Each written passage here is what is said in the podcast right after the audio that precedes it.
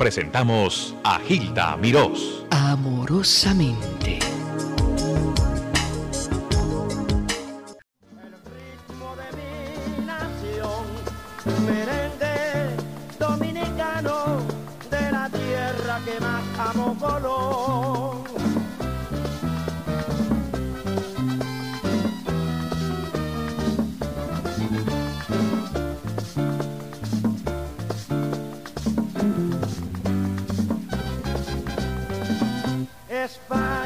Tierra de amores, España de mi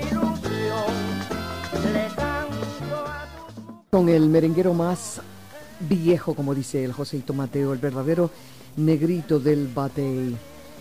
Joseito, eh, ¿qué cosa cuando me cuentas que tu niño con un cieguito vas de lugar en lugar buscando cantar por dinero? O sea, obviamente una gran necesidad en tu país en ese momento y un niño que tenía que buscárselas para poder sobrevivir. ¿Es así? Sí, naturalmente así mismo pues yo vengo de un de una clase muy pobre, de un barrio bien pobre de la República Dominicana que se llama Villa Juana. De, ese sitio soy nuestro presidente, el señor Leonel Fernández de ese mismo barrio. Y pues eh, comenzamos así el cieguito, su mamá tenía un negocio entonces él eh, tocaba guitarra y fue mi primer maestro. Él siempre escuchaba porque ellos tenían radio y podían oír las emisoras de Cuba y de Puerto Rico. Entonces él me enseñaba las canciones y yo era su lazarillo, andábamos juntos, yo con la maraquita, él con la guitarra y donde estaban algunas personas tomando trago, nosotros nos acercábamos, les dedicábamos alguna canción y nos daban una propina. Así ¿Qué tiempo, estu- ¿Qué tiempo estuviste haciendo eso tú? Bueno, eso lo estuve haciendo por como por eh, dos o tres años, porque ya en el 38 ya comienzo, ya tenía 18 años, eh, eso era cuando tenía 15, ya 38 años, pues ya comienzo a cantar eh, en conjunto de esos de cuerdas, que era lo que se usaba, lo que le llaman septeto y cuarteto y esas cosas, porque antes eh, nosotros no, casi en la República Dominicana no se tocaba casi el merengue, sino lo que usábamos era música cubana y puertorriqueña, eh, la guaracha, los boleros y esas cosas de antes. Entonces pues eh, ya comienzo a cantar en un cabaret de esos que habían de antes de mujeres de vida alegre, que tenían, vida alegre se le llama aquí a las prostitutas. Sí, cómo no, yo sé.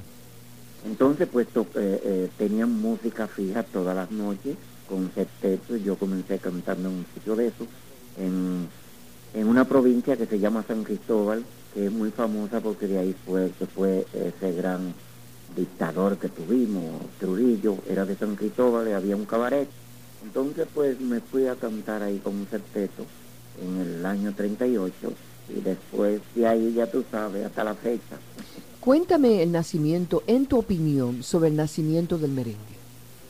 Bueno, el merengue eh, tiene un nacimiento eh, con, su, con sus raíces, vamos a poner política, porque quien lleva el merengue a los salones, que era discriminado, fue Trujillo.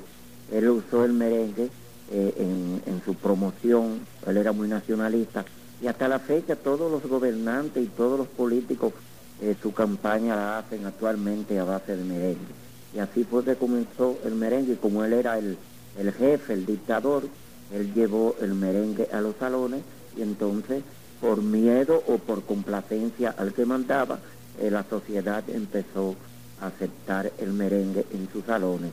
Porque antes los bailes se abrían, eh, se daba comienzo con un baile, con una danza o con un danzón, pero con merengue eh, casi nunca, eran muy pocos los merengues que se tocaban.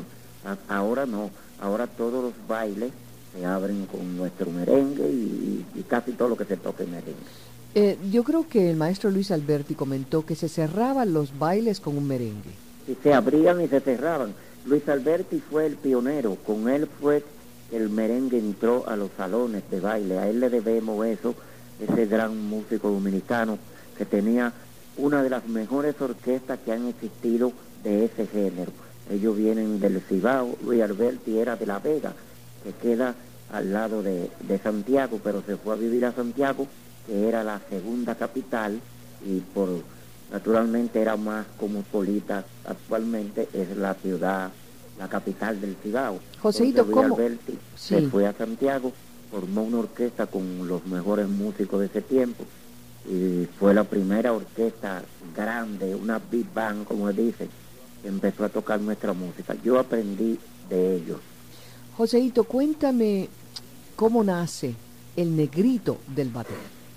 Bueno, el negrito del batey es, eh, a mí me llamaban el negrito del batey antes del merengue, porque yo vivía en el barrio de Villa Juana, donde, donde te estaba diciendo que comencé, y a eso le decían el batey. Decían el batey porque había muchas casitas de yagua y muchas, ahí vivían, era la zona suburbana, era como un campo dentro de la ciudad. Entonces, eh, cuando yo empiezo a cantar en los años 40, ya en la radio, en una de las emisoras más populares de aquel tiempo, que era la HIZ, entonces los músicos que siempre son muy jaranosos, que les gusta mucho eh, hacer, hacer charla con los otros, cada vez que yo me iba, me decían, ya te vas para tu batey. Eh, y así, un día me nace a mí la idea de decirle a un compositor ya desaparecido, Medaldo Guzmán, yo le dije, yo quiero que tú me hagas un merengue que se titule El Negrito del Batey, porque todavía yo no componía, pero sentía ya el deseo de hacerlo, pero no me atrevía.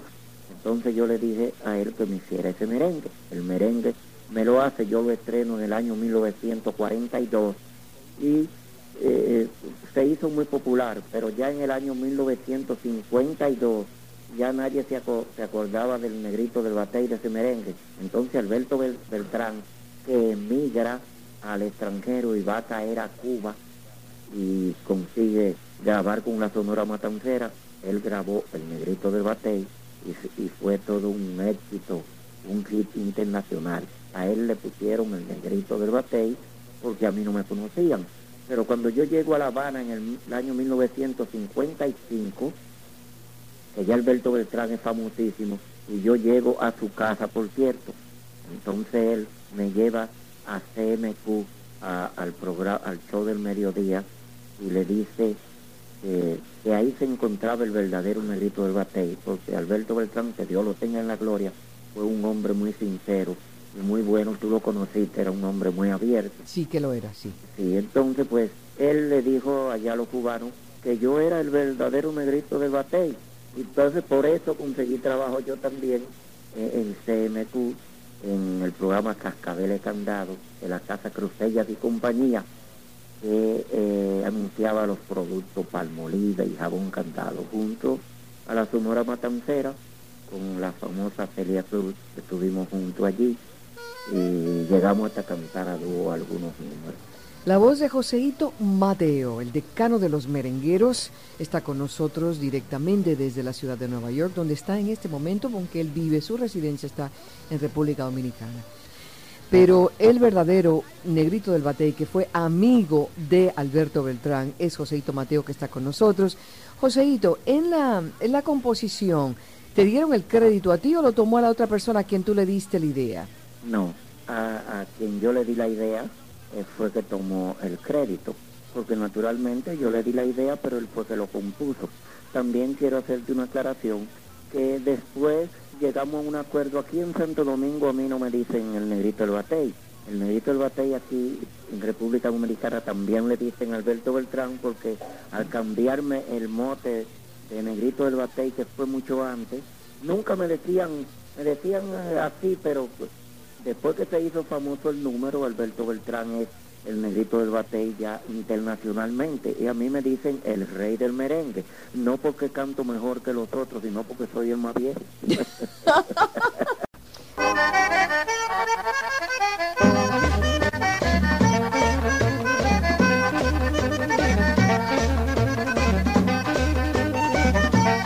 Joseito, cuéntame de esta grabación. Bueno, de esto te voy a decir, esa es otra clase de merengue. Eso es lo que se llama perico ripiao en Santo Domingo. Música de guira, tambora, acordeón y saxofón. Y entonces eso yo lo grabé con uno de los más grandes compositores dominicanos y acordeonistas, Guandulito. Y eso se llama Gallito. Pinto. Gallito Pinto,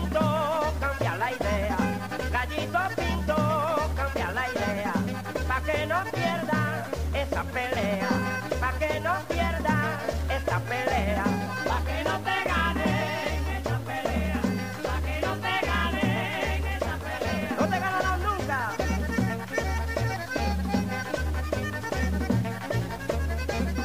Gallito bueno de Puerto Rico, gallito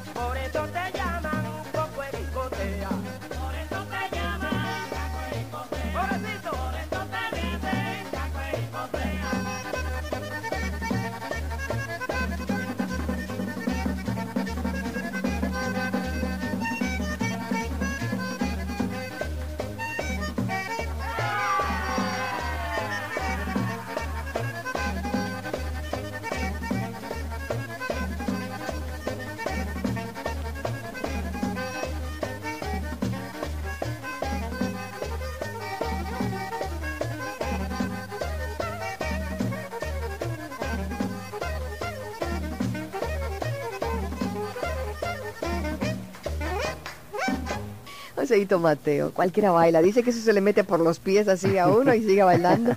Qué bien, qué bien. Qué bien, mira, porque vamos a hacer una aclaración a un cubano que llamó, porque para eso estamos aquí. Bueno, vamos a decirle al cubano que cuando yo llego a La Habana en el año 1955, porque yo cantaba en CMQ, lo que es hoy Radio Habana, con la Sonora Matancera, en un programa que se llamaba Cascabeles Candado.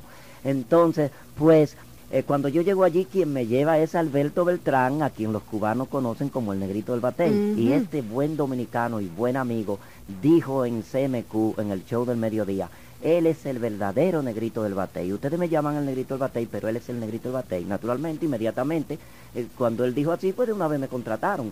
Y em- empecé yo a cantar en CMQ con la Sonora Matancera y y Celia Cruz. Entonces anunciaban Celia Cruz, la guarachera de Cuba y Joséito Mateo, el rey del merengue. Y Rogelio está, que vive en Queen, y él sabe que sí. Inclusive cuando yo salí de La Habana en el 55, yo le dejé a Celio González el número Amor sin esperanza, ese es el mío. Ajá. Te espero sin saber por qué razón, de Luis Calá, que ya yo lo tenía agiteado en Cuba, lo que tiene que no lo pude grabar porque cuando llegó Mr. Siegel, que era el dueño de la CICO, para contratarme para grabar ya con la Sonora, entonces ya yo me había ido para Santo Domingo. Entonces Celio grabó el número y con ese número Celio González hitió y es hoy una gran figura y una gran estrella. También quiero decirle a todos los amigos que yo fui el primer cantante del Gran Combo. Yo Fuiste tu- el primer cantante del Gran Combo. Sí, señora. Mm. Yo quise traer hoy el disco que grabamos que se titula Meníame los mangos, que es un long play, pero no pude conseguirlo. Ese disco es Gema y llamamos allá, pero no me lo llevaron a tiempo. Yo fui el primer cantante del Gran Combo, antes que Andy y que Pellín, porque cuando se desbarata eh, Cortijo y su combo, que ellos tuvieron problemas en Isla Verde, Imaer y el ¿Qué difunto se fue? Cortijo. ¿60? ¿En el 60 cuándo fue? Sí, en el 61. Ujú. Entonces me manda a buscar Guillermo Álvarez Guedes, que era el dueño de la Casa Gema, ese gran cómico Claro, cubano, claro. que ya me conocía, oía hablar de Joséito y yo me quedo en Puerto Rico y grabo el primer long play con ellos, se titula Meníame los mangos. Y su primer viaje del combo fue a Panamá y fue conmigo. Y allí en Panamá le decían a los músicos del gran combo, ese famoso combo, ustedes son de los músicos de Joséito Mateo. ¿Por qué? Porque decía el long play, meneame los mangos, el gran combo con Joséito Mateo. Ajá. Entonces, de ese entonces, ellos ya no le ponen el nombre a los cantantes para evitarse ese problema, porque la gente se creía que el combo era mío. Y, el combo Y ahora era- es el Gran Combo. Ahora es el gran combo solo, el gran combo. ¿Y qué com- Tremendo y combo, qué tremendo combo? combo. Así que ya ustedes saben que eh, yo fui el primer Joséito, cantante. ¿qué, del qué estás haciendo recientemente? Bueno, cantando. ¿Sí? Sigo cantando, vengo aquí a hacer mi temporada todos los años, como yo soy residente de este país. que por cierto quien me dio la residencia fue una puertorriqueña, Mirta Silva, Ajá. que yo la conocí aquí en el, en, en el canal 47. En su programa. En su programa yo vine como de, de, de, de turista, o sea, contratado, pero no tenía residencia. Después ella me hizo los papeles y gracias a esa gran señora yo soy residente de este gran país. del Es un gran país. United States. United States. Joseito, ¿tú vives también y tienes casa ahí en República Dominicana? Sí, ¿Te yo tengo, viajando? yo tengo mi casa ya, tengo mi casa en Santo Domingo, tengo mi hogar, pero vengo aquí y me quedo con mi hijo, aquí en Queen, Joseito Mateo Jr., que está casado y yo me quedo con ellos ahí. ¿Cuántas veces te has casado? Bueno, me he casado, aunque tú no lo creas, yo no me he casado muchas veces. Yo nada más que me he casado dos veces. Una vez me casé obligado. Ay, caray. Los matrimonios obligados era que cuando Sí, sí, uno, eso cuando tú sucede. te llevas a una muchacha menor de edad en mi tierra, te hacen casar. Eso fue obligado. Y después me casé por mi propio gusto. ¿Estás Y- y divorciado? duré- sí. ¿Sabes qué? Estoy divorciado y, y sin compromiso y con residencia. que son tres cosas muy buenas. Y con experiencia. Y con experiencia. Entonces ya tuve 14 años Eso es un casado, comercial, ¿eh? casado con una muchacha muy buena, una dominicana, que fue la que no me dejó bailar con Madame Chuchu. Ah, no. Esa no. ¿Pero cuál es la historia de Madame Chuchu? La historia de Madame Chuchu es que dan una fiesta. José Lacay, un cantante dominicano, daba una fiesta allá. Entonces fuimos todos los artistas invitados, cada uno llevó su esposa o su novio, si no fue solo. Entonces Madame Chuchu es una señora eh, muy querida de nosotros, la farándula. Ella siempre estaba en todos los shows, en la televisión, y nosotros la usábamos como extra. Cuando necesitaban una vieja que se sentara ahí o que hiciera una payasada, ven Madame Chuchu, porque ella siempre estaba ahí. Entonces ese día, como yo tengo fama de bailar bueno, desde Ajá. que llegamos ya me dijo, Joseito, yo quiero bailar un merengue contigo. Ajá. Entonces yo le dije, ¿cómo no, doña Chuchu? Pero la mujer mía que estaba ahí me dio un pellico y me dijo, usted no va a bailar con esa vieja. Usted no ve que esa vieja está borracha. Le digo, no, ella no está borracha, que está muy vieja y, y parece que está... Y no me dejó bailar con la doña. Se terminó el baile y la vieja, Joseito, no bailaste conmigo. Entonces me dio pena y fue cuando yo dije, eh, Madame Chuchu me convidó a bailar merengue en una fiesta que le daban a la calle. Y llegaron a ti, que te Y merengue Y ese. de ahí salió. Es verídico eso. Tremendo. Ya murió, que Dios la tenga en la gloria. Joseito, tú eres un personaje. Dios te bendiga. Vamos con eh, el tema final, Joseito. Tengo que despedir. Ay, qué lástima. Qué lástima, porque me- mm, aquí contigo. Tú eres muy bueno para mi salud, me haces reír, Muchas excelente para la digestión Muy amable. y además tú también para eres mí. historiador, historiador. Sí, historiador. Yo tengo una gran historia, no solamente del merengue, sino de la música eh, latinoamericana eh, en general. Y, y he viajado por muchos países. Esto es como se está usando el merengue ahora, porque yo no me voy a quedar atrás. No, no, Entonces imposible. tengo que meterme también en el reperpero de la música moderna, a ver si puedo aguantarme un par de años más. Oigan lo que dice. esto. Joseito, mil gracias por tu visita. Hasta la próxima. Gracias. Te queremos y te amable. respetamos de veras. Muchas gracias a ti.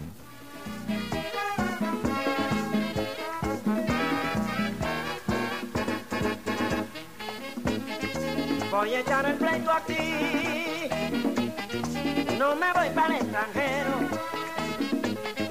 pues aquí está lo primero, la tierra donde yo nací, pues aquí está lo primero, la tierra donde yo nací, a los países me fui, buscando el dólar fregado pero allí yo me di cuenta que es un billo muy sudado. Pues allí yo me di cuenta que es un billo muy sudado. ¡Uepa! Voy a echar el pleito aquí, voy a echar el pleito aquí, voy a echar el pleito aquí, voy a echar el pleito aquí. El merengue cibaeño es el que me gusta a mí, el merengue cibaeño es el que me gusta a mí. Por eso es que yo digo que voy a echar el pleito aquí. Por eso es que yo digo voy a echar el pleito aquí. Voy a echar el pleito aquí, voy a echar el pleito aquí, voy a echar el pleito aquí, voy a echar el pleito aquí. He vuelto el son a escuchar en el viejo borojón. He vuelto el son a escuchar en el viejo borojón. Con el sexteto en ristillo que ese sí tiene sabor. Con el sexteto en ristillo que ese sí tiene sabor.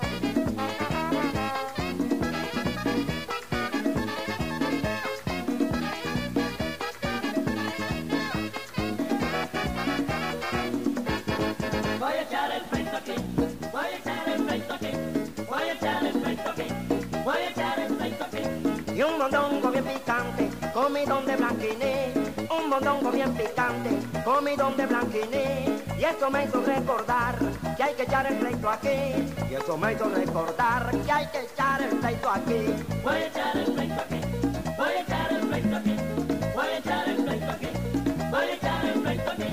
Las chicas de Nueva York tienen su piripipi, las chicas de Nueva York tienen su piripipi, yo tengo mi merengue para echar el pleito aquí, yo tengo mi merengue para echar el pleito aquí.